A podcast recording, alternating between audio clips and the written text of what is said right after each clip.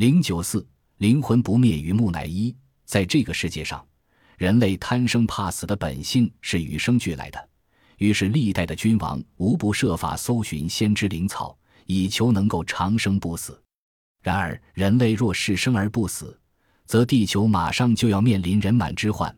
既然人类免不了一死，而君王又一求永生，聪明的人类便想出一个折中的办法，使其能够达到永生不灭的境界。这就是木乃伊。世界上制造木乃伊的国家很多，其中以埃及最负盛名。目前于大英博物馆木乃伊陈列室中，展示着从中王国时代到新王国时代的各种木乃伊及棺椁，保存精致，令人叹为观止。纵观世界史。能够将死尸制造成木乃伊以保留尸体，大部分是居住在干燥地区的人。这是因为气候干燥，死后腐朽的速度较慢，把水分蒸发后易于造成木乃伊。木乃伊既然被认为是自己灵魂的归宿，要制造它，当然必须有精密独到的手法，而且价格昂贵，所以不是一般民众所能做到的。只有王公、贵族以及身份。地位高的僧侣才有此种资格获得永恒的灵魂。在距今四千五百年前，埃及人发明了保存死尸永不腐朽的方法，也就是今人所称木乃伊。这是因为埃及人相信死者的灵魂会再度回到身体中居住，所以要将肉体保存起来。制造木乃伊是一门深奥的学问，在当时由于迷信宗教至上。一切均由技师来完成这门大手术。这些被皇亲贵族推崇为最尊贵的技师们，或许具仅些微的初步医学知识，如埃及人已知人体是由骨骼与肌肉组成，气管与血管是以心脏为中心向四肢分布等；又如知道人的血液或其他各种存在于身体内的体液中，如果聚集了不洁物质，便会造成疾病。这种基本的医学常识帮助了埃及人成就了历久不衰的木乃伊。根据现今医学家详尽研究，目前对于埃及木乃伊制作法有了基本的认识：一，在人临终前开始准备工作，禁止奄奄一息的人吃含油脂的食物；二，代人死后，以解剖法将死者心脏与肾脏等腹部与胸部的内脏全部取出，加以清理洗净。此外，再以特殊器具从鼻孔将脑髓勾出，与内脏置于一特定之瓮中。三用椰子酒与香料来清洗腹腔，使之不仅空无一物，更需清洁无比。四用墨药、肉桂或者其他香料填满空虚的体腔，并且再取缝针将割开的部分缝合。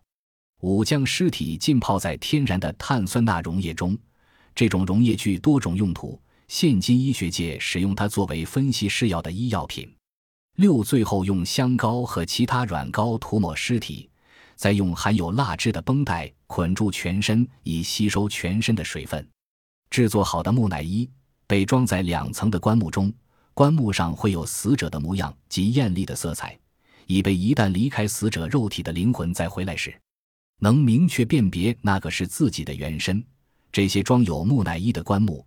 多为直立在墓穴墙壁上，这种繁复的制作过程所需的财力与人力，并非一般百姓能够负担，所以埃及的木乃伊自然限定于王公、贵族、僧侣之类身居要金之士才能享受到。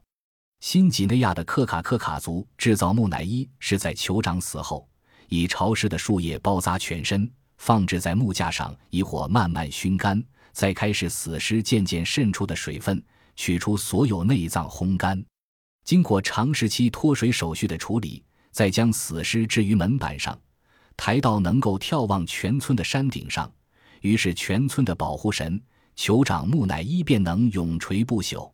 在日本有一种断食木乃伊，多位得道僧侣在自觉生命将近，便开始断食，每天喝一些桐油，把自己身体给予胶质化，脱去身体里的油脂。到了大限将近。便手绑铃数颗，进入预先挖好的洞穴中，由外人替他封盖，留下一小口，插入竹筒，使里面的呼吸透出竹筒外。如果人还活着，便可听到铃声；待断了气，铃声也不再有了。这与我国某些高僧圆寂有异曲同工之处。在南美洲伯安第斯山附近有一印加小国，他们只需把死尸装入瓮中，便形成了木乃伊。只不过瓮太小，所以做出来的木乃伊脚部是曲折的。北美洲的印第安人待酋长一死去，便迅速取出酋长的内脏，而以食物填满。此外，更挖去他的眼珠，装上两个银币呢。西藏地方则是把死尸用火烤干，涂抹尸脂，最后涂上金粉，一个黄金木乃伊便形成了。在菲律宾的山岳地带的伊戈洛特族。也是将死人加以熏干，制成木乃伊。据说他们深信死者的灵魂还会回来。看过这么多的国家在制造木乃伊时，都是必须将尸体予以绝对脱水，以免尸体发生腐烂现象，并且取出死尸内脏另行保存。这些木乃伊的共同特色是什么？简单的说，便是一具干枯而中空的残骸。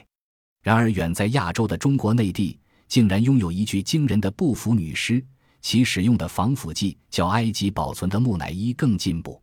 天堂与地狱之谜，代表东方的宗教思想是佛教，代表西方则为基督教。这两大教派均认为死后的世界又分为极乐世界、天堂、地狱两种境遇。在中国的佛教思想上，地狱中有十个法庭来审判死者的罪行，这十个法庭如同十个部门。每个部门都有一个负责人，而地狱的长官就是妇孺皆知的阎罗王。如果人死后，必须先接受第一法庭的审判，此庭的职务是调查死者生前的所作所为。如果善多于恶，则死者不必再接受其他法庭的审判，直接送到第十法庭，在此庭接受投胎，再转世为人。如果此人生前无恶不作，那么当死者一踏入阎王殿，首先就由牛头。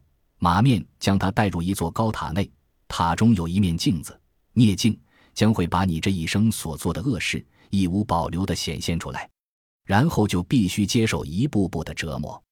第二法庭又称极寒地带，此地的空气冰冷，冻得令人彻骨不支。初次受这种寒冷的人是无法忍受，皮肤会因寒冷冻裂而流血。送人第三法庭后，先将死者双眼挖出。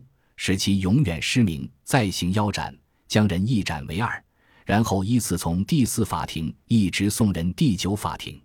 这一路上的折磨，有我们常听到的上刀山下油锅，又如使死者坐在尖锐的竹子上，在嘴内塞满烈性石灰，使整张嘴烂掉；用铁钩从嘴里把心脏勾出，以铁钉不断打人头盖骨，一直到被带人地师法庭才算结束折磨。在这里，死者接受考试测验，如果能过，则有权喝忘魂汤，重新轮回转世成另一个人，投入江水河，到人间再脱胎转世。由此可见，一个做坏事的人想要投胎，必须经历种种劫难，才能重获再生。日本虽然也信奉佛教，但因国度不同，在地狱观念上有些微的差异。日本的佛教认为，地狱在地的下面，分为根本地狱、近边地狱。孤独地狱三种，根本地狱有八热与八寒之分。所谓的八热地狱，包括等活、黑绳、众和、叫唤、大叫唤、炎热、重热、无间等地狱。等活地狱是用刀在罪人身上乱斩，直到其痛苦死亡后，再用凉风朝着身体一直吹，则死去的尸体就可复活。黑绳地狱是用绳子把罪人身体绑好，以称来称重。过后再用锯子将人锯死，众和地狱则是罪人互相残杀的场所。叫唤大叫唤地狱是当罪人苦不堪言时，供他们大声叫唤发泄的场所。炎热重热地狱是用熊熊的火焰来烧死罪人的地方，而无间地狱则是不停受苦难的地方，罪人在此地多被折磨得不成人形。八寒地狱也分为俄浮陀、诃罗浮陀。阿罗罗、阿婆婆、藕、玉波罗、波头摩、芬陀利等地狱，依照寒冷的不同程度，依次使人皮肤受冻、干裂、流血、渗透组织，一直到肉体因冻僵而层层剥落。近边地狱即指上述八寒地狱中，每一狱均有四扇门，每一门内又有四个受刑罚的地方，即是十六游增地狱，分别是金斧、豺狼、剑术、寒冰、黑沙。废石、铁钉、焦渴、饥饿、铜货、多货、石墨、脓血、凉火、灰河、铁丸。而孤独地狱则不像上述地狱有固定处所，而是一个人的感受，孤独地处在虚空、旷野、山水之间。以上有关地狱种种资料，在佛教经典上多有记载。因佛教是劝人为善，把地狱之苦描写得如此深刻，意在警戒世人多做善事，广结善缘，以免被打人地狱，那就万劫不复了。佛教经典记载，在西方十万亿土的地方，一片祥和，丝毫没有罪恶，这就是极乐净土，也是阿弥陀佛居住的地方。又分为一欲界六天、四天王天、十任力天、夜摩天、兜率天。化乐天、他化自在天，二色界十八天：梵众天、梵辅天、大梵天、少光天、无量光天、光阴天、少净天、无量净天、偏净天、福生天、福爱天、广果天、无想天、无烦天、无热天、善现天、善见天和色究竟天，三无色界天、空无边处天、实无边处天、无所有处天。非想非非想天，